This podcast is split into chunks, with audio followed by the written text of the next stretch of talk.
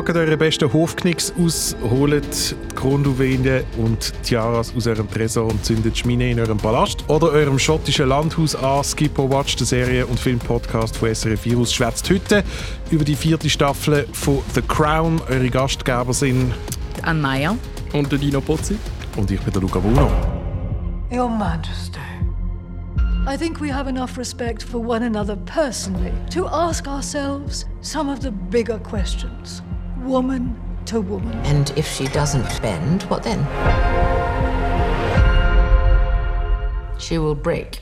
Im zweiten Teil von der heutigen Folge rede ich unter anderem mit dem Ewan McGregor über seine Motorrad-Travel-Serie Long Way Up, die es auf Apple TV Plus gibt. Wenn ihr schon jetzt zu dem Interview führen springen wollt oder zu unserer spoilerfreien Diskussion über The Crown Season 4, dann findet ihr die sogenannten Timecodes in der Beschreibung zu dieser Episode in eurer Podcast-App oder wo ihr auch immer die Folge loset und den Podcast dann hoffentlich auch abonniert haben. Und sonst äh, müssen wir zuerst über ein paar andere Sachen diskutieren die sich äh, aus den letzten beiden Folgen, die wir aufgezeichnet haben, ergeben haben. Ich bin nämlich, wie soll ich das sagen, ich bin schon ein bisschen nach, nach drei Wochen bin ich, bin ich ein bisschen in einer, in einer Sinnkrise. Nein. Ich, also gut, wir sind es alle seit 2020, aber... Also das bin ich vor dem Podcast schon gewesen, aber... Wir haben ja ähm, zu unserer letzten Folge, wo wir unsere Top 5 David Fincher Filme zusammengestellt haben, haben wir noch eine kleine Abstimmung auf dem Virus Instagram-Account gemacht, Fight Club ja, versus Gone Girl.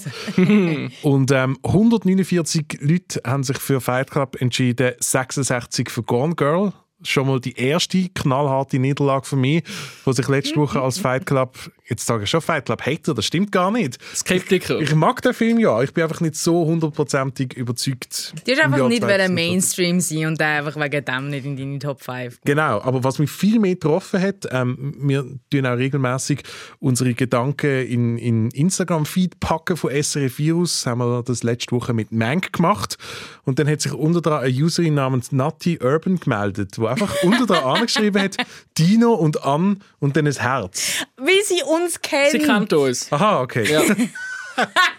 Nein! Luca, bist jetzt eine ganze Woche wegen dem traurig Nein, Nati, kannst du bitte... An dieser, an dieser Stelle ein Shoutout an Nati, lieber Gruß.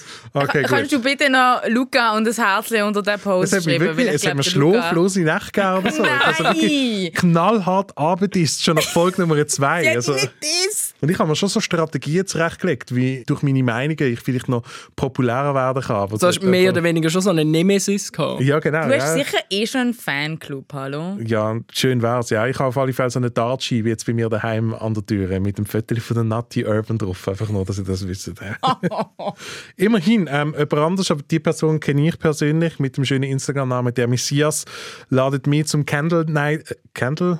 Candlelight Dinner, so heißt es, gell? Nicht Candlelight. Hey, ich habe dem im Fall geschrieben, aber jemand hat meinen Kommentar gelöscht. Bist das du gesehen? Nein, das stimmt nicht. Die Kommentare waren immer noch da. Gewesen. Nein. Ja. Weil ich habe ihm geschrieben, warum kriege ich kein Candlelight Dinner, weil seine Liste ist fast identisch. Ich wollte gerade sagen, bei ihm ist ja dann auch Fight Club auf Nummer 1 gesehen. Ich habe sie Username aber wir haben gesagt, gesagt, der Messias. Shoutout an der Messias. Gut, ich glaube, wir haben ich warte auf das Candlelight Dinner. Ja. Hallo. Anteaser, das Candlelight Dinner mit dir schlucken. Aber ich meine, ich könnte ah. könnt ja absolut auch beide mit ihm oder ihr essen. Ja. Also. Äh, ich bin aber noch über zwei aktuelle Stories gestolpert, über die ich noch gerne schnell mit euch schwätzen würde. Zum einen ähm, ist das ein Film Filmankündigung und zwar auch ähm, ein Film, der 2022 auf Apple TV Plus erschienen wird. Es passiert endlich.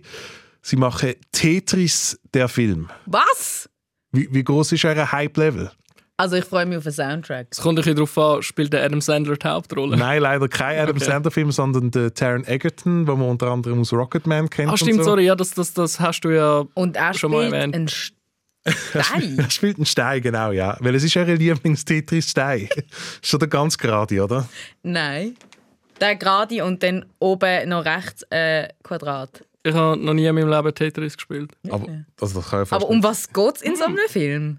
Nein, ich glaube, es geht um die Entstehungsgeschichte ah, okay. von Tetris, weil das Spiel ist ja irgendwie, glaube in der Sowjetunion erfunden worden Und der, der es erfunden hat, ist, weil damals ah, noch du Kommunismus... Du selber deine eigene Mauer bauen und dem. Ah! Weil, weil in der Sowjetunion haben sie Super Mario gesehen und denkt, jetzt machen wir also heiße Scheiße. so, so, Das ist ein so, Soviet. Union Plays Blocks oder irgend so etwas, genau. Ja. Also gut, ich merke, der Hype-Level für Tetris, der Movie, ist schon mal groß und dann gibt es eine andere Geschichte, wo das Internet oder zumindest alle Filmbegeisterten auf Twitter gestern zum, zum Teil brennen und zum Ausrasten gebracht hat. Unsere geschätzten Kollegen von der New York Times haben eine Liste erstellt von den 25 besten Schauspieler und Schauspielerinnen seit dem Jahr 2000. Ich habe euch die Liste verlinkt, auch das in der Podcast-Beschreibung, wo auch immer ihr Podcast hört. Ähm, ich habe euch die Geschichte gestern geschickt und ihr habt mir beide schon ein bisschen leicht, gereizt und genervt, haben ihr darauf reagiert. Was, was ist eure Meinung zu dieser Liste? Sie ist recht random. Vor allem sind viel zu wenig Frauen dabei. Wo ist Olivia Colman? Wo ist Kate Blanchett? Wo ist Laura Dern? Und äh, ja, also ich meine, so Listen sind eh mega random. Ja, es sind, es sind irgendwie so ein bisschen, es ist so ein bisschen Hanebüchen, irgendwie eine Liste mit fünf, nicht, mit, also ich verstehe schon Klickzahlen und so, aber eine Liste mit den 25 besten Schauspielerinnen und Schauspielern Ja, zu das machen. ist fast so Ich meine, idiotisch es- wie Top 5 David Fincher Filme erstellen. Mann. Das ist etwas anderes, das haben wir gemacht, darum, darum ist es okay. Ähm, nein, aber das ist ja, es ist ja nicht irgendwie Leichtathletik, wo man irgendwie kann sagen, keine Ahnung. Aber ich habe dann, also ich habe es doch auch relativ, ja, ich verstehe es nicht so ganz. Und es hat dann auch, also mich hat es praktisch niemand unter 30 in dieser Liste, oder fast niemand. Und es ist als Josh Ronan. jemand, ja, aber wer noch? Stimmt, das sind alles recht. Äh, der. Denzel Washington. Ja, genau. Nummer eins. Ja, nein, und es ist, soll ja, und vor allem, wie miss ist das? Die besten 25 Schauspieler vom 21. Jahrhundert bis jetzt heisst das irgendwie, wer in den meisten guten Filmen mitgespielt hat, aber nicht unbedingt die grösste Rolle gehabt hat, wer die, äh, wer die erinnerungswürdigste Rolle gespielt hat. Ich finde das ein bisschen schwierig, weil rein nach dem Prinzip müsste ja zum Beispiel, wo ist der Caleb Landry Jones, wo Ja, es ist in jedem guten Film, der rausgekommen ist aus Hollywood in den letzten vier Jahren, mitgespielt hat, aber vielleicht nie irgendwie eine Hauptrolle. Nein, das ist natürlich wahr. Es ist mega random, aber ich nehme so Listen halt. Also ich reg mich eben nie darüber auf, sondern nehme sie eher einfach als Input für meine persönliche Watchlist. Es geht weniger darum, auch wie die Leute gerankt sind, sondern mehr so, hey, gibt es irgendetwas oder irgendjemand drauf, den ich noch nicht kennt habe? Weil, wie gesagt, ist, du hast das richtig gesagt, Ina, es ist ja nicht Leichtathletik. Man kann nicht das irgendwie an objektiven Kriterien feststellen. Aber ich, ich finde es irgendwie trotzdem noch eine schöne Auswahl. Auch wenn mir persönlich ein paar Leute drauf fehlen, wie Und zum sie- Beispiel der Robert Pattinson, der mittlerweile eigentlich Ja. einer meiner absoluten Lieblingsschauspieler ist. Aber ja, vielleicht hat er einfach noch nicht das nötige, die nötige Filmografie, dass er den Platz gefunden hat. Und wenn schlussendlich auch noch eine Person ähm, irgendeinen Film anfängt zu schauen, wo, wo die Kim Min-hee mitspielt, die auch auf dieser Liste ist, eine südkoreanische Schauspielerin, die ich über alles liebe, zum Beispiel in The Handmaiden oder ähm, im Film On the Beach at Night Alone. Da hängt sogar ein Poster von ihr, ganz groß bei mir in der Küche. Dann hat das also schlussendlich etwas gebracht. Sie haben sehr, in- das habe ich sehr cool Ja, gefunden. Es ist, ist- sie haben es probiert, international zu machen. Diverse hat sie groß geschrieben. Ja, wobei ich muss sagen, die krasseste, also ein paar von der wirklich krassesten schauspielerischen Leistungen aus den letzten Jahren habe ich wirklich so von ein paar deutschen Schauspielern und Schauspielerinnen gesehen. Also ich Oder zum Beispiel Anne San- Meyer zum Beispiel, oder? ich, äh, Sandra Hüller zum Beispiel oder der Till Lars, Schweiger. Lars Eidinger. Das sind wirklich, wenn ich an die besten schauspielerischen Leistungen wirklich aus den letzten Jahren denke, dann mega oft an so deutsche Schauspieler und Schauspielerinnen. Also von einer wahnsinnig diversen Liste von der New York Times von den besten Schauspieler und Schauspielerinnen seit dem Jahr 2000 gehen wir jetzt zu etwas, wo so etwa 0,0% Diversity besteht. Nämlich, ähm, soll, ich, die Hymne einfach singen? Ich habe immer das Intro geschaut. Oder, den Sex Pistols Track laufen lassen. Oder das, genau, ja. Findet ihr es übrigens nicht auch mega weird, dass God Save the Queen nicht nur die Hymne von Großbritannien, sondern auch von Liechtenstein ist? Und auch mal unsere war, nicht? Ich glaub, Oder bin ja, ich Da, oder? oder vielleicht, also Doch, doch, bewege ich mich so. jetzt auf dünnem Eis, aber ich habe gemeint, nicht. Warum? Also, Siehst, jetzt bin ich schon überfragt. also, also wie meinst du, warum? Ja, warum das nicht noch die Hymne von. Also, Ich glaube, das, ist- das Lied ist ja nicht ein, ein englisches Lied, sondern das Vielleicht Lied, ist es ein Freelancer-Komponist. ist das nicht einfach aber wahrscheinlich irgendwie da der nicht Goethe gewesen, der das geschrieben Dann- hat oder so? Und ja, aber haben wir denn nicht, also darf, haben wir denn nicht so das Patent quasi auf so einen Song? Also meinst du, dass es wie so ein Dr. Dre Beat ist? Ganz ehrlich, ich glaube, bei so einer Melodie, die man im Jahr 1627 geschrieben hat oder so, kannst du, es ein Copyright-Recht, glaube Das ich, ist halt GEMA in. Deutschland noch nicht so stark gewesen, wahrscheinlich. Das kannst du sogar noch auf YouTube laden, ohne dass dann nachher irgendwie ein Video gelöscht wird oder so. Nein, wir schwätzen über The Crown, um das geht es in der heutigen Folge von Skip or Watch. Das ist die Netflix-Serie, die vor kurzem mit der vierten Staffel online gegangen ist. Es ist eigentlich relativ schnell erklärt, um was es geht.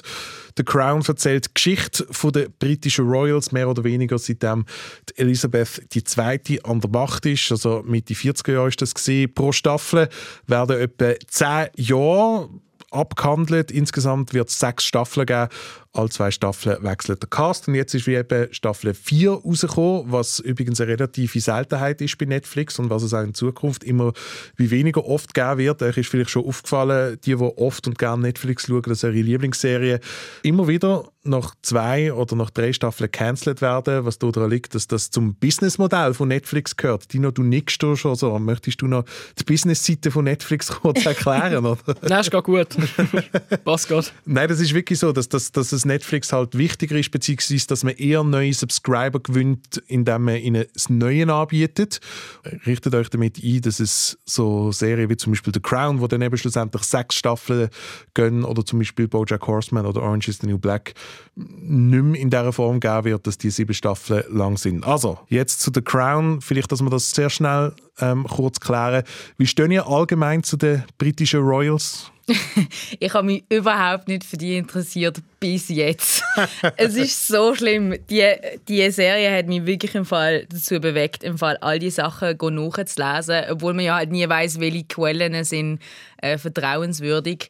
Aber ähm, ich habe The Crown eben nicht gesehen, obwohl ich äh, das, äh, obwohl die absolut auf meiner Watchlist war und ähm, bin total hooked. Genau, das muss man noch sagen. Ich persönlich bin eigentlich recht Fan von der Serie. Auf all meinen Serien-Top-Listen der vergangenen Jahre habe ich jeweils The Crown nicht dabei gehabt. Ihr beide haben bis zu dieser Folge keine einzige Sekunde von The Crown gesehen und ich habe euch jetzt mehr oder weniger wie schon bei The Mandalorian gezwungen, die Serie zu schauen. Ich bin Dino, sehr dankbar. Oh, gut, hey, Moment, Moment, Moment. Dino, zuerst noch du, The Crown.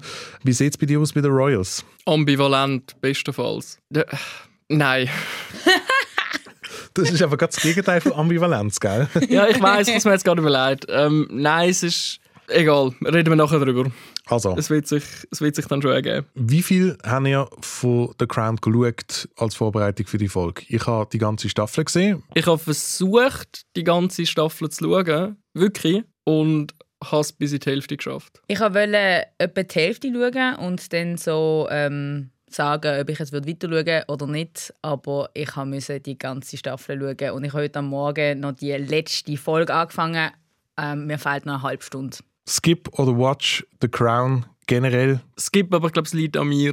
Watch definitiv. Und von mir ist es auch ein ganz klares Watch. Ich finde das eine von der nach wie vor besten Serien, die Netflix produziert. Und wir steigen jetzt gerade ein bisschen tiefer ein, was uns denn gefällt und was nicht. Zuerst habe ich aber eine andere wichtige Frage. Was habt ihr das Gefühl?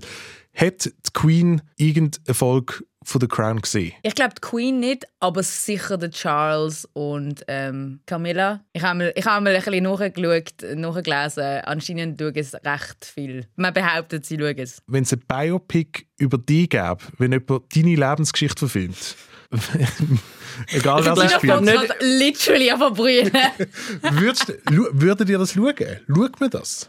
Nein, es wäre auch nicht so spannend. Was? Weißt du, so der Babe Ruth Home Run Moment wäre so, wo der Podcast anfängt. ich will das ja nicht abspielen, ich mache das mega gerne, aber ich weiß nicht, ob man sich die 90 Minuten vorher wieder wollen anschauen Ich meine jetzt auch generell, wenn jetzt eben, wie gesagt, dein Leben noch viel, viel interessanter wird, wenn du doch noch anfängst, Bankräuber werden oder so. Oder Schutzgeld eintreiben fürs Für die Mafia oder irgend so etwas zum Ja. Beispiel. Ja, würdet ihr eures eigenen Biopic schauen? Ich würde es glaube mega lang nicht wollen schauen, aber irgendwann in einem schwachen Moment, so besoffen am 4 Uhr am Morgen, würde ich sagen, okay, ich gebe es mir jetzt einfach mal. Ich glaube, es hängt auch sehr fest davon ab, ähm, wer mich spielen wird. Wer, Wer- wer würde dich spielen? würde dich spielen? Wer würde dich Luca? spielen? irgendeine so Mischung zwischen Daniel Day-Lewis Mhm. und Joaquin Phoenix, würde ich sagen. Absolut. An, bei dir? Oh mein Gott, das müsst ihr mir sagen. Wer wird mich spielen? Ich überlege mir etwas bis zur nächsten Folge. Da finde ich garantiert irgendeine gute Schauspielerin oder einen guten Schauspieler, wer weiß, was das für eine Art Biopic Ich glaube, ich glaub, bis man ein Biopic über mich macht. Ich, ich glaube, ich glaub, Emma Stone könnte noch. Definitiv, ja. Ja. Bei dir ist es der Jesse Eisenberg, oder? Genau gleich spielt er die Rolle wie der Mark Zuckerberg in Social Nein. Über, über gleich Aber ich soziale habe Skills und ich so. hab Ja. das jetzt auch gesagt. Also The Crown, wir sind geteilte Meinung. Ähm, es gibt zwei Watches, es gibt ein Skip. Äh, Ann, du bist Newcomerin. Was, was, was hat dich angesprochen an der Serie? Alles. Ich würde wirklich sagen, ich, ich frage mich, was mich an dieser Serie. Ob es irgendetwas gibt, was ich an dieser Serie nicht gut gefunden habe. Du hast nämlich äh, letztes Mal, wo wir über Mank von David Fincher geredet haben, so schön gesagt, wir befinden uns hier in der Hand von einem Meister und das Gefühl habe ich wirklich definitiv bei dieser Serie. Ähm, aber mehr, ich fühle mich hier in der Hand vom Meister innen und Meister, also six, die Kostüme, die Maske, das Acting. Ähm, nicht nur, dass die Leute aussehen wie äh, die Menschen, die sie spielen, sondern sie tönen auch so, sie, haben, sie nailen die Akzent, sie nailen die Stimme. Es macht so Spaß, denen zuzuschauen. Mega detailreiche, perfektionistische Inszenierung. Du, wo ja gerne symmetrische Bilder hast, ähm, hast wahrscheinlich auch sehr oft Freude. Ich bin völlig hin und weg. Gewesen. Ich habe mir auch etwas Ab aufgeschrieben äh, zu, zu Mank. Und zwar habe ich etwas aufgreifen, was der Dino letzte Woche zu Mank gesagt hat. Die, du hast da gefunden, es ist einfach so gut gemacht, dass man irgendwie wie nicht Nein sagen kann. Und bei mir ist das auch ein bisschen zu, der Fall bei The Crown. Ich finde es auch durchs Band, Kostümkulisse, das finde ich sehr gut, aber halt auch so wie die Art, wie die Geschichten erzählt werden, dass es halt pro Folge eigentlich immer ein Thema gibt. Ähm, es gibt mega oft die, die dual-narrativen ähm, Geschichten, die erzählt werden. Zum Beispiel Folge 2 von Staffel 4 ist da ein recht gutes Beispiel, dass du eigentlich ähm, die, die gleiche Geschichte zweimal siehst, die thematisch miteinander zusammenhängen, aber sich Personen eigentlich nicht kreuzen. Jetzt in diesem konkreten Fall ist es Margaret Thatcher, wo da auf das schottische Anwesen von der Familie geht und dann nachher auch noch Diana. Jemand versteht sich recht gut mit allen und jemand anders nicht. Und ich finde, das, das verhebt einfach nicht nur, wenn man die ganze Staffel anschaut, sondern halt auch auf, auf einzelner Episodenbasis. Und darum habe ich irgendwie auch gedacht, dass es für euch auch wahrscheinlich nicht so ein großes Problem sein wird, wenn ihr jetzt mit ihnen einsteigen. Aber bei dir Absolut. ist der Funke irgendwie nicht übergesprungen, Dino. Nein, äh, ich has eben, ich has wirklich, wirklich gerne haben. Alles, was ich gerade gesagt habe, das kann ich total unterschreiben. Es ist extrem toll gemacht, es ist gut gespielt, es ist narrativ wirklich toll erzählt, aber ich habe einfach s- Uff, ich habe wirklich, wirklich Mühe gehabt, mich auch nur einen feuchten Furz zu interessieren für die überprivilegierten, unsympathischen Charaktere. Es ist wirklich so... Ich habe es wirklich, ich habe es wirklich versucht. Ich habe es wir- wirklich, wirklich versucht. Aber es ist dann wie einfach so etwas, was bestaunst, aber, aber die nicht packt bei mir.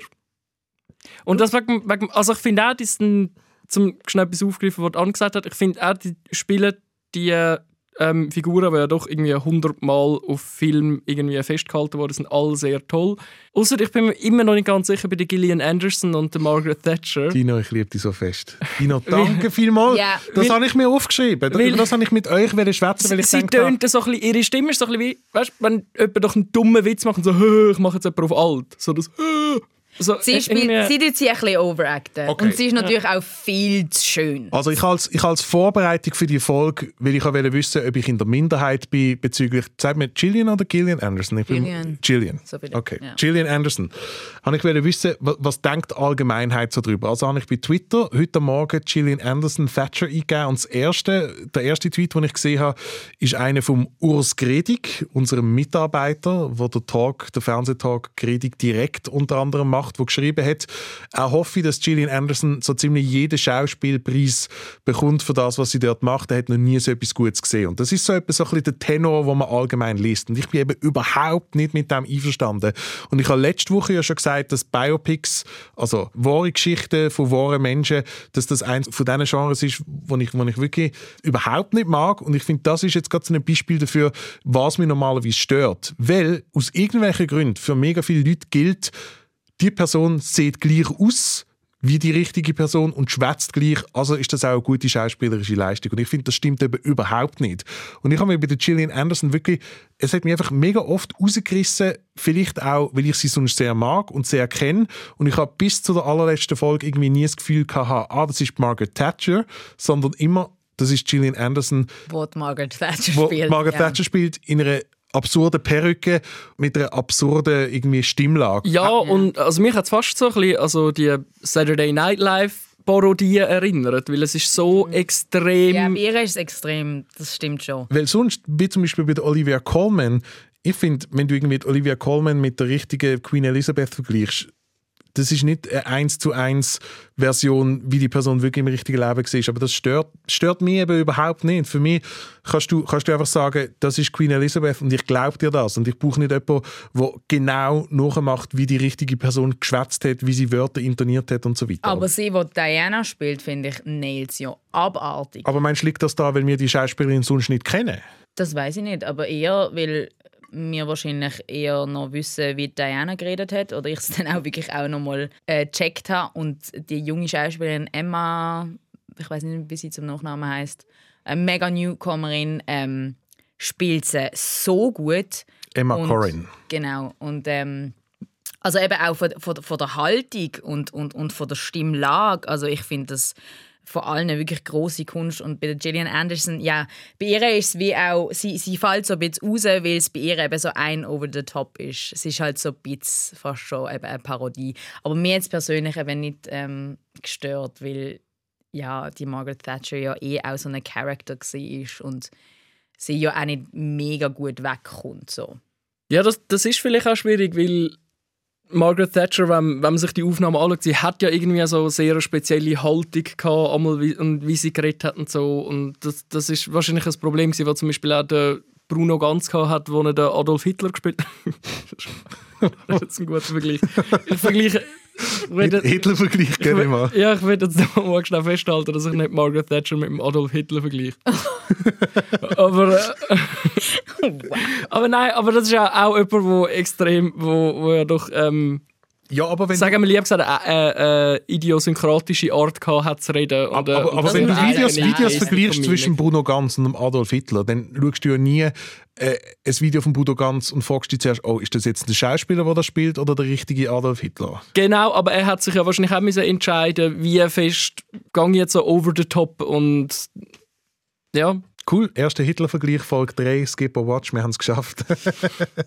Wieso ist es denn möglich, dass der Crown aussieht, wie als ob jede Folge mit einem Budget von 50 Milliarden geschafft wird? Ich komme da nicht ganz aus. Der Crown sieht so gut aus und so viel vom Material, das Netflix sonst rauslässt, sieht so scheiße aus. Ich, mir, ich verstand das einfach nicht. Aber ich glaube, das ist, weil wahrscheinlich ein so ein abartiges Team dabei ist. Also, ich kann es mir nicht anders erklären. Aber wieso kann man denn nicht jeder Person freie Hand geben, zum Zeug machen? Ich, ich verstand das wirklich einfach nicht. Vielleicht muss man sich das wie verdienen. Ich weiß es nicht. Aber der Crown muss natürlich auch gut aussehen, dass man all die Shots aushalten, wo man wie das Schloss von außen sieht und das Auto, das anfährt und man sich fragt, uh, wer von dieser Familie steigt jetzt da aus? ich habe Spüre ich, da, spüre ich da eine leichte Kritik an diesen Shots. Die sind Hey, nein, also der Mann, der- ganze Anfang, in also der, wirklich, oder ich auch in habe der zweiten Folge, wenn du sie so siehst, über die, die schottischen Highlands laufen, wo sie den ich habe Hirsch wirklich jagen. Mann. gerade meine Koffer wollen packen und dort an, anreisen und für immer die Schweiz verloren. Also Okay, es ist, es ist bessere Schottland-Tourismuswerbung als Trainspotting. Das absolut. Aber An der schottischen Grenze hängt neu so ein Foto vom Dino. Don't let this man enter this country oder so. Ja. äh, wenn wir noch eine allgemeine Note geben in Sachen äh, The Crown. viereinhalb.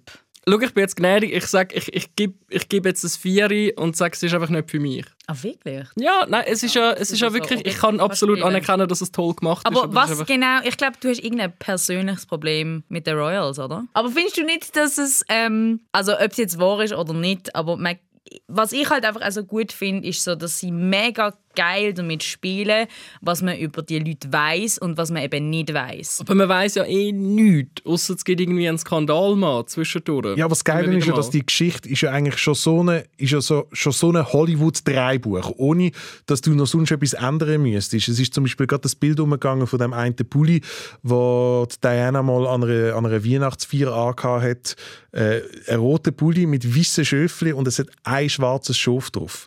Und der hat sie wirklich angehabt. So, also so mega platte Symbolik, logischerweise, von wegen, ich bin das schwarze Schaf. Aber allein schon so Zeug, das haben richtige Leute gemacht, tatsächlich im richtigen Leben. Und darum finde ich es irgendwie so eine Steilvorlage für, für das, was du nachher in einer Serie umsetzen kannst. Aber ich, ich verstand natürlich... Ich finde das Konzept, ich habe mir überlegt, wie ist der Pitch abgelaufen, was die Serie gepitcht haben. So, okay, schau, wir nehmen jetzt all die Ereignisse, die wirklich passiert sind, und dann überlegen wir uns, was könnten sie gesagt haben untereinander. Ich finde das, mega ist so- geil. ja, aber das, ist ja, das trifft ja auf mehr oder weniger... Du hast ja nie die originalen ja, Dialoge. Ja, ja, ja, das schon. Aber es Ich, also ich finde es wirklich ein mega spannend. Also ich, ich finde es ist einfach wirklich etwas, wo mega viel Spannung und Interesse generiert, wenn du Ereignisse nimmst, wo eben vor ein paar Jahren in den Medien sind und eben ich glaube so auch die Menschen. Ich finde es einfach so geil, dass es eine Serie ist über Menschen, wo halt also die Staffel über Menschen, die noch leben, oder? Und du kennst sie so ein bisschen und du interessierst dich vielleicht eben ein bisschen oder auch nicht und dann äh, wird es quasi so eine mega geile Geschichte drum gesponnen. Ich meine, ich will nicht die Royals sein. Ich finde, man kann auch sagen, vielleicht ist es auch mega problematisch, aber ich finde so als Geschichte und als Serie eignet sich das so gut. Von mir gibt es auch viereinhalb. Ich, ich, ab, ich würde vielleicht einfach dazu sagen, wenn man, wenn man jetzt vielleicht mit dem nicht so mega viel äh, kann anfangen und man will sich etwas anschauen, was knapp eine Stunde geht und um die Royals geht und sehr unterhaltsam ist, dann schaut einfach das Interview von Prince Andrew mit BBC Newsnight von letztes Jahr nochmal. Das ist, das ist bombenmäßige Unterhaltung in 50 Minuten. Also ich verlinke euch das auch noch unten dran. Aber du hast noch Das kommt dann noch, gesagt. wahrscheinlich in der sechsten Staffel. ja, dann bin ich wieder dabei. Du hast aber vorher noch etwas gesagt, von wegen, du findest die Charaktere so unsympathisch. Das finde ich eben mega witzig, weil das finde ich recht krass. Dass ich habe keine von diesen Figuren wirklich sympathisch gefunden, aber auch keine wirklich unsympathisch. Man hat so eine mega ambivalente Haltung und Beziehung zu diesen Leuten. Also ich weiß nicht, wie ist es dir gegangen, Luca, du, der ja pro The Crown bist?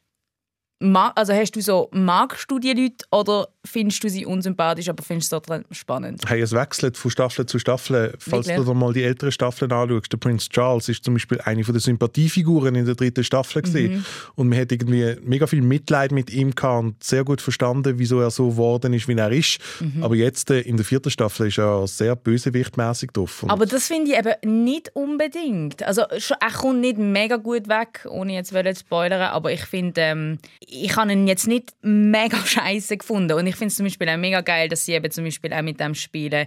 Ich habe zum Beispiel die Darstellung von der Camilla recht cool gefunden, weil sie ja eben mega irgendwie judged worden ist in den Medien, als halt eben die, die dann ähm, also als Affäre von Charles und so weiter. Und ich finde sie eben auch recht, also nicht unsympathisch. Ja, da ich, aber, ach, keine. Nein, es muss ja auch nicht zwingend irgendwie immer, es müssen ja auch nicht alle irgendwie sympathisch sein, aber so gewisse Identifikationspunkte vielleicht, ist bei mir vielleicht einfach schwierig gewesen. Also Watch, Watch, Skip, das ist ja trotzdem ein gutes Resultat. Skip or Watch empfiehlt jede Woche drei Must-Watches von der Woche an. Ein absoluter Watch finde ich ein Film, der im Moment gerade im Kino läuft und äh, zu der Abstimmung von dem Wochenende passt. Ich hoffe, haben alle abgestimmt. Dark Waters. Da geht es nämlich um einen ähm, Großkonzern, einen Chemie-Großkonzern, der Chemikalien in West Virginia in d- ins Wasser abgeleitet hat. Und ein Bauer checkt das, weil seine Kühe absterben. Dann holt er sich einen Anwalt zur Hilfe, gespielt von Mark Ruffalo. Und ähm, der findet dann heraus, dass der Konzern noch viel, viel mehr Dreck am Stecken hat. Es könnte ein Film sein, der irgendwie mega langweilig ist, ähm, aber es ist ein unhure geiler Thriller, der re recht lang, aber haltet die Spannung bis am Schluss. Und ähm, ja, auch ein sehr aktuelles Thema. Umweltverschmutzung und Menschenrechtsverletzungen. Durch Großkonzern. Ich habe ich han meinen Tipp gestern Abend noch müssen abändern, wo ich äh, mit Push-Nachricht bekommen habe, dass der Diego Maradona gestorben ist. Und würde darum allen empfehlen, die tolle Netflix-Serie Maradona in Mexiko zu schauen, wo man irgendwie so ein bisschen einen Einblick in den interessanten Charakter von dem Mann bekommt. Das ist nicht das gleiche wie der Maradona-Dokumentarfilm, der letztes Jahr rausgekommen ist. Nein, aber wenn ihr den irgendwo schauen könnt, aber ich glaube, auf den gängigen Streaming-Plattformen ist dann nirgends zu finden. Aber man kann ihn sicher kaufen irgendwie auf iTunes oder vielleicht sogar auf einer von den, von den Plattformen Auf von der Schweizer Kinos, genau, ja. Ja. Das ist natürlich auch, das wäre natürlich auch, wie sich auch lohnen. Und das andere ist halt irgendwie ähm, so Reality-TV, wo der Diego Maradona als Trainer eine Zweitligamannschaft in Mexiko übernommen hat und mehr oder weniger mit, nur mit seinem Charisma vorantrieben hat. Ich empfehle diese Woche den Film Searching. Das ist ein Film, der im Jahr 2018 rausgekommen ist und seit einiger Zeit bei uns auf Netflix drauf ist. Es ist der erste Film von dem Filmemacher, wo mir jetzt der Name gerade empfallen ist, aber der John Cho spielt die Hauptrolle und Searching ist von der Story her ein recht gewöhnlicher Krimi, ein recht gewöhnlicher Thriller. Es geht um den John Cho, der seine vermisste Tochter sucht, aber der Film hat ein Gimmick und zwar findet er für die ganze Filmzeit nur auf einem Computerbildschirm statt. Also du siehst etwa anderthalb Stunden lang nur den Computerbildschirm, Videotelefonie, wie er andere Videos schaut, wie er sonst Recherchen macht und so weiter. Und es tönt nach einem Gimmick, das nicht funktioniert für einen ganzen Film. Aber ich mag mich noch sehr, sehr gut daran erinnern, wie ich im Kino gesessen bin und in den ersten fünf Minuten irgendwie noch gefunden habe, hm, das geht jetzt den ganzen Film lang so und irgendwie nach 30 Minuten bin ich so völlig baff und gefunden, wow, das ist mal etwas, was ich noch nie gesehen habe. Es funktioniert uhure gut und ist auch noch sehr, sehr spannend. Die Geschichte ist sehr, sehr austauschbar, wie gesagt, sehr, sehr ein random Thriller und man, ihr ahnt wahrscheinlich schon nach einer guten Stunde, was genau schlussendlich dahinter steckt und was passiert.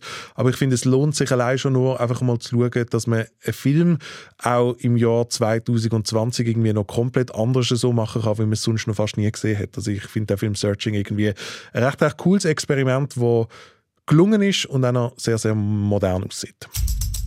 I've been dreaming of doing a trip through South America for years, We're here with world famous actor Ewan McGregor. but life got in the way.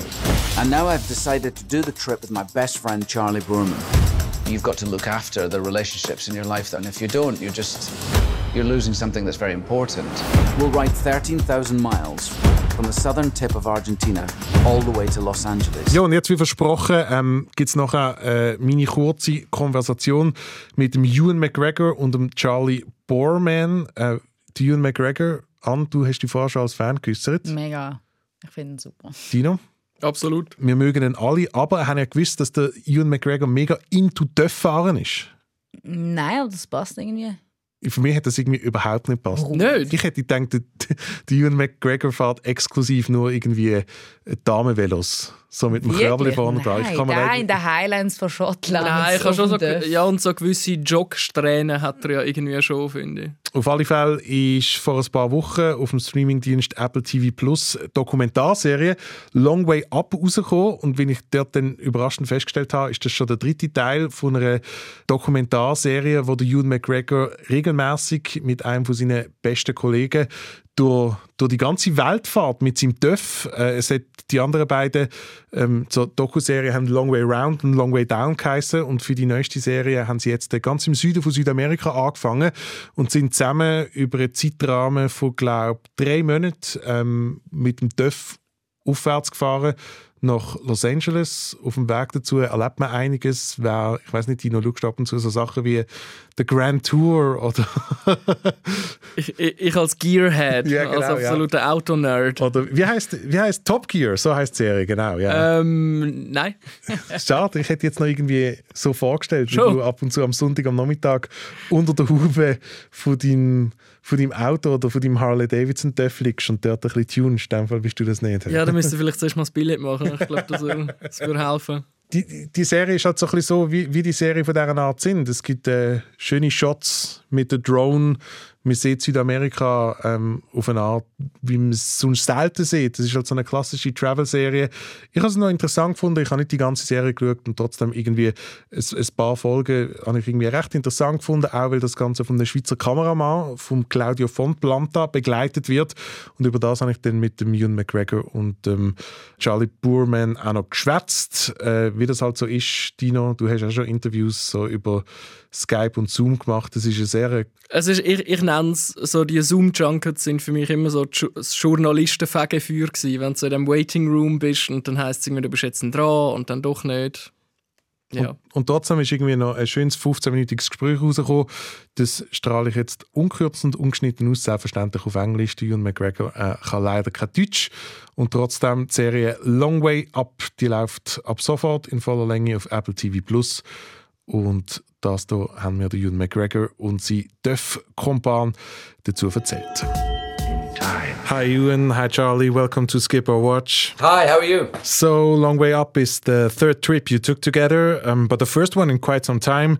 The last series was shot in 2007. So, how did the reunion feel? That was wonderful. It was, it's a long time coming, and we'd thought about it for a long, long time. We'd always talked about doing this third trip, and uh, and when you look at a world map, you know we'd gone around, we'd gone directly across it, and we went down through uh, the con- the continent, uh, the African continent, and so there was this glaring other route down the Americas that that was left to do, if you like. And um, yes, Charlie and I had sort of drifted apart somewhat over the years since we did Long Way Down. Um, due to the fact that I'd moved to America and um, Charlie was very busy. He shot some other television shows and he also was doing a lot of touring with, with other people on motorbikes. And um, so I was often, when I was working in London or I came over to visit family in London, Charlie was often just not there. So we sort of, there was no fallout or anything, but we just sort of drifted apart. And then I think you'll see in the show what happened is Charlie had a very terrible motorcycle accident in Portugal. And um, I think through that, it sort of um, uh, reminded me that you know you can't let these important friendships in your life drift, and you've got to look after them. And so, as soon as I was able to, I got um, to see Charlie in London, and and then we just picked up right up where we'd left off from. It was like not, no time had passed. Poor old Charlie was wheeling around. It took a long time to. He had a almost two year recovery from that accident, which was really brutal. And um, but through it all, you know, it wasn't long before we got we were sitting in Charlie's house and um, with uh, Russ Malkin, our British producer, and Dave Alexanian, our American producer, and um, started dreaming up this long way up trip. So here we are. You made this most recent trip on custom built motorbikes that are fully electric and were developed just for you. Parts of the bikes were invented and built in Switzerland.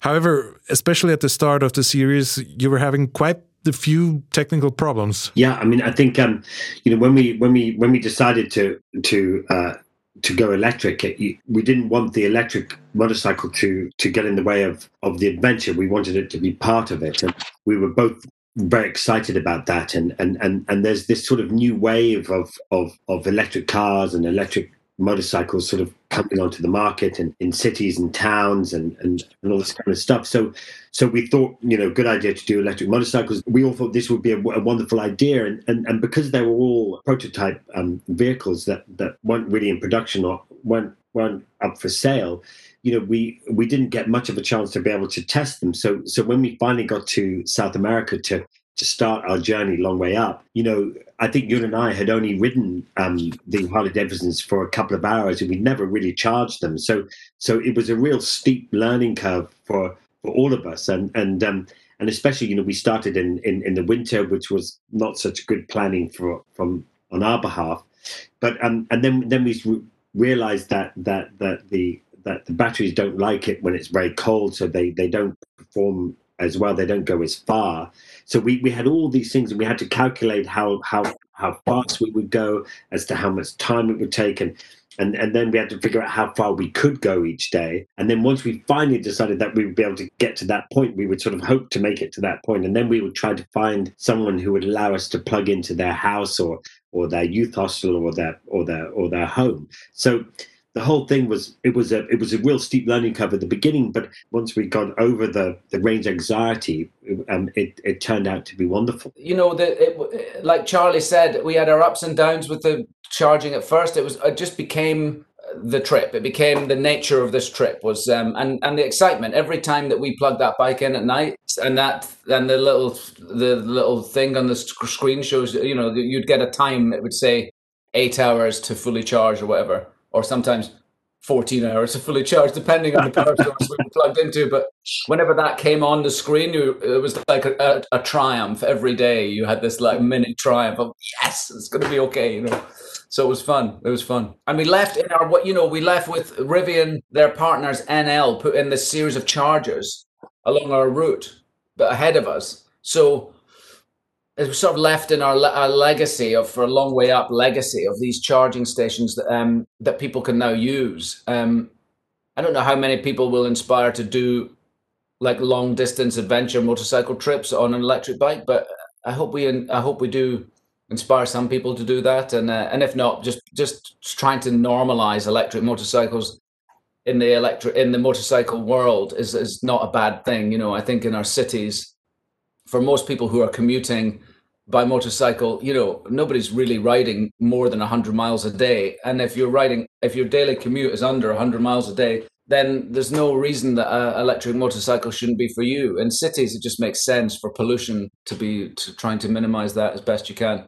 and also it's fun it's fast and it's um, nimble and it's it's sort of less um, stressful there's no engine noise there's no mechanical vibration between you and the road you really feel the road through your tires in a way that you don't on a petrol bike um, and like i say when you when you hit the when you crack open the throttle it's super fast and uh, so I think you know people who don't who have never ridden an electric bike should, like Charlie says, they should try it before they knock it. You know. What were the most meaningful encounters you had on that trip? We were in Bolivia, I think, when we when we did a, a UNICEF project, and, and we went up into the mountains to to to to go and visit these kids who who they'd set up this school so that they could they could um, they they were being taught in their in their indigenous language as well as as well as being taught in Spanish and and and to you know to keep their culture alive.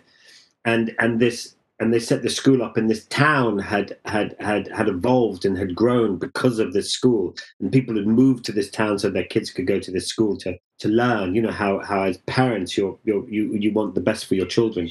And we and we sat and we and we um and we spoke to these to these kids. And i think there's there's a bit there um in the clip with with um on the trailer. And, and, and we, we had this wonderful experience with these kids. And these kids had asked you if um you know what we did as as as as as jobs and we were explaining to them that you know we were both actors and and they said oh and then Ewan was trying to explain to them what um what films he'd done and Star Wars and stuff and they were just looking at us as if well I don't know haven't seen that. And you know they they in their lives you know don't go to the cinema it's not part of their of their of their life and and but you know but to share those those experiences and and, and to see what unicef are doing and to helping out these kids is is is a wonderful thing and to spend a day with them and a day in their life is is uh, was really wonderful we had great kind great kindness from everybody on the trip but you know we were we were turning up to people as total strangers and um, asking for assistance with plugging, you know, charging the bikes. And we were just met all the way along with um,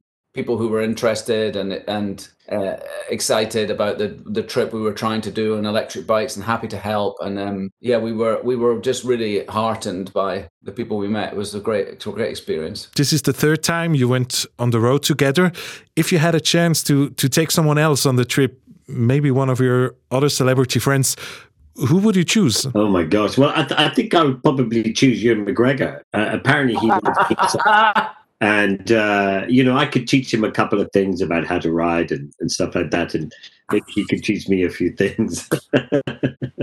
very nice, very political. No, I can't do the same back. I mean, I would choose you, Charlie. Yeah, oh, I, can't imagine, I can't imagine doing a trip with anybody else. I mean, not not like we do. You know, we're such fast friends, and we've been friends for twenty five years, and um, there's sort of a bond that you create by putting yourself in in an adventure like this with somebody and we've we've done three of them now you know and with our cameraman claudio von planter who's always been with us and russ and dave and jimmy simak our second cameraman there's a handful of us who did all the trips but you know charlie and i have been through all the ups and downs together and there's there's a bond that's created there that's unique in my life anyway and um So no, I couldn't imagine doing it with anyone else.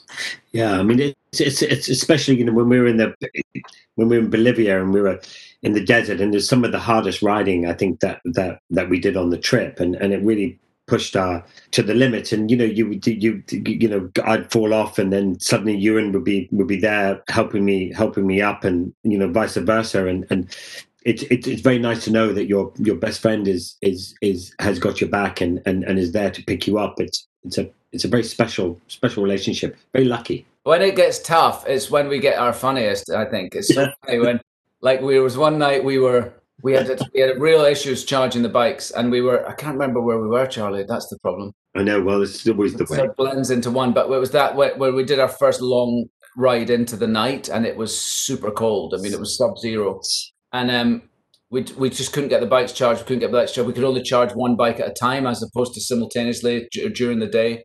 And uh, that made our charge time uh, five hours instead of two and a half hours. And um, we just ended up having to ride into into the night. There was nothing between. There was no. The, we had to get to this town. There was nowhere in between where we were, and so we just put on every single piece, every single piece of clothing that we had. We were wearing, and we were like, we were like this. We got on the we got on the bikes, and we just okay, good luck. So three hours later, and half of it was off road. Remember? It was like dirt, dirt track road. And we hadn't expected that road. Do you remember? We, we kind of turned on and then suddenly we realized it was a dirt road for road. 15 miles. Half of this night ride, and then it just got super cold, and we were just surviving on the bikes. But at that point, we end up just getting so stupid on our on our because we can speak to each other through our helmets. You know, we've um, got radios in there, and it just becomes that's some of the funniest stuff I think because we're just literally keeping each other going. It becomes almost hysterical, you know. You've already mentioned Claudio von Planta.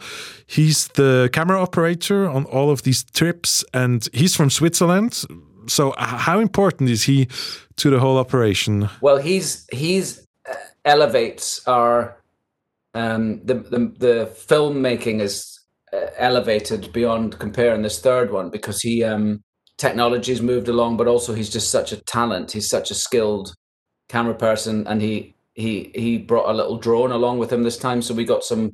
We have an aerial perspective in our in our show this time that we didn't have in the first two, and it sort of opens up uh, you get to see the landscape we're riding through as opposed to being down on the road with us you get to see us from above and you get to see us riding toward through the vistas. And in actual fact, for Charlie and I, it's rather lovely because we have a road perspective of the whole route. But now, thanks to um, Claudio's work, we can see where we really were. You know, and sometimes when you're in the desert, you you you you don't uh, you don't uh, can't really imagine the vastness of the landscape you're in. But now we can. But more than that, he's just a wonderful friend of ours, and he's a wonderful man to travel with because he's so pos- positive. He he's he loves what he does so much. I mean, he's he, uh, he's quite inspiring. He he loves it. We're always like going, "Come on, Claudio," because he's just always doing another shot, and he wants this. Uh, he's so driven, you know. And Charlie and I are sitting on the bikes, going, "Come on, Claudio, let's go, let's go, let's go." But he's he's so driven. It's inspiring. So, for the final part of this interview, could you maybe talk a little bit about the impact these long journeys do have on, on your mental and on, on your personal health? I think that's one of the things that you and I love about doing these trips, and we did the first one was was that you know we all live such busy lives and, and and and there's so much goes on all the time. And and, and when i think when when you and i did did the first one you know we we we got out on the open road and we always knew that there was a bit of sort of zen um, of you know riding motorbikes and you know you put your helmet on and, and, and there's no distractions. But when you do sometimes when you do longer journeys you know you you you you're sitting on the motorbike and and and and you some you have time to sort of think and and all sorts of things pop into your mind you know things that happened to you years ago things that happened you know not that long ago and things you haven't thought about for ages. And and and and i think that is that's one of the most wonderful things about riding motorbikes. I mean, I, I had a, an accident in 2016 and smashed my legs up really quite badly. And, and it was, it was, you know, touch and go whether or not I'd keep one leg. And, and, and, and thanks to the doctors, you know, I did, and, and I'm able to ride motorbikes again. But, but always for me, it was always about, you know, the, my, my, my therapy and my physiotherapy was all focused on the fact that I just needed to get back on the motorbike and get back and have that freedom. And, and, and so so I think that happens to a lot of people who ride motorbikes. Ewan broke his leg um, uh, uh, just before doing Long Way Down, and and and and uh, or just before starting Long Way Down, and and I never forget I was in the warehouse and, and Ewan turned up with his with his boot on, his plastic boots on, he kind of hobbling in, and and he said, um, and he, uh, I said, oh hey Ewan, and he goes, oh hey, I'm just going to take, I'm just taking the sunbeam out, and and. Um, and, and and I was saying, oh, okay. And he got on the bike, and I said, oh, that's a bit early, isn't it? Because no, no, no. I think I think I'm okay. And off he went. And so so I think I think you know all bikers, maybe people who ride horses or, or climbers or whatever, all have that that kind of passion, that focus to to, to, to want to get back on. So yes, in the long in a long roundabout way, it, it, it, is wonderful therapy sitting on the back of a bike. Das also meine Konversation mit dem Ewan McGregor und dem Charlie Borman über die Serie Long Way Up, die ab sofort auf Apple TV Plus läuft. Skip or Watch hört ihr nächste Woche wieder, wie immer am Freitag mit neuen Film- und Serientipps. Nächste Woche schwätzen wir über eine BBC-Serie oder sind es jetzt BBC-Film? Dino, was meinst du? Ich glaube, es sind Filme. Also der letzte ist ja so knapp 70 Minuten gegangen, aber es, ist Film. es liegt irgendwo zwischen Serie und Film. Es wird momentan wöchentlich auf BBC jeden Sonntag zu oben ausgestrahlt. Es heißt Small Axe wird gemacht von Steve McQueen. Das ist der Filmemacher, der hinter Filmen wie zum Beispiel 12 Years a Slave steht. Wir sind, ich glaube, das kann man jetzt schon sagen, zumindest der Dino und ich. Für uns gibt es wie viel Dreh? Vier Däume nach offen. Absolut. Und ich habe hab sie noch nicht geschaut. Und es sind erst zwei von fünf Filmen draussen. Quasi so die Antithese zu The Crown. genau, ja. Wir sehen England auf eine ganz andere Art. Ähm, nächste Woche schwätzen wir über die ersten drei Folgen oder die ersten drei Filme, die im Rahmen von dieser Collection ausgestrahlt wird. Wie immer am Freitag. Bis dann könnt ihr euch in die Diskussion einklinken auf skipperwatch.srf.ch und den Podcast nicht nur abonnieren, sondern am besten auch weiterempfehlen. Es gibt uns überall dort, wo ihr Podcasts loset oder auf Spotify. Bis dann wünsche ich euch eine schöne Woche und vor allem sehr viel Spaß beim Film und Serien schauen. Der Luca Bruno. An Meier.